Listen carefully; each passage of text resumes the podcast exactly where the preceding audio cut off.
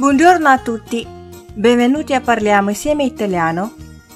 欢迎收听意大利语开口说节目，我是 Giovanna。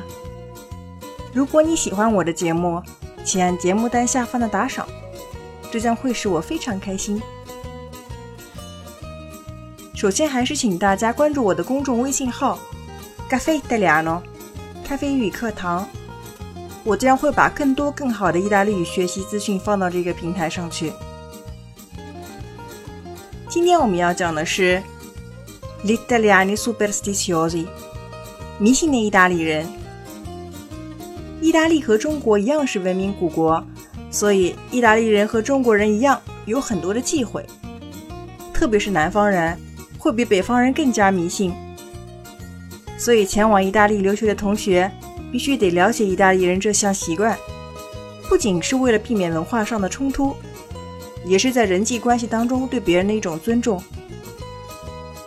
那么，我们就一起来看一下意大利人特殊的迷信吧。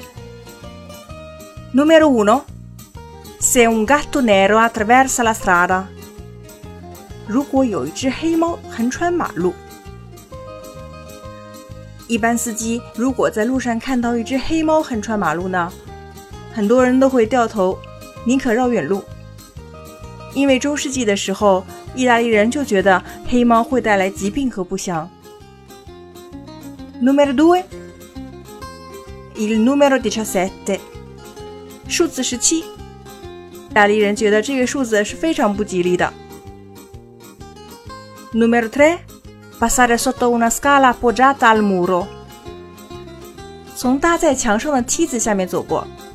那么这一项呢，不仅是意大利人，西方国家如英国、法国、德国等等，普遍认为从梯子下面走过会带来不幸。他们觉得梯子的形状很像钉死耶稣的十字架。Numero quattro, poggiare il cappello sul letto，把帽子放在床上。有的人迷信呢，头发上存在邪灵，如果把帽子放在床上呢，邪灵会通过帽子转移哦。Numero cinque。Tenere l'ombrello aperto in casa。由于伞呢，最初是用来遮蔽阳光的，所以呢，在室内撑伞被认为是对太阳的蔑视，所以这样做会带来厄运。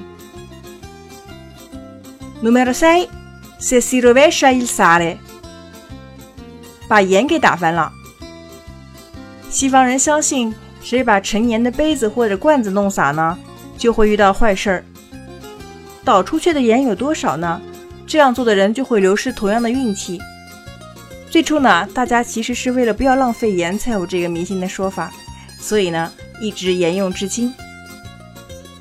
好，我们讲了意大利人的迷信。如果大家碰到这样的衰事儿，我们该怎么办呢？意大利人同样还有很多方法来破解这个灾难。如果你想知道这些方法呢，请关注我的公众微信号。我会在微信号推文当中向大家仔细说明。Va bene?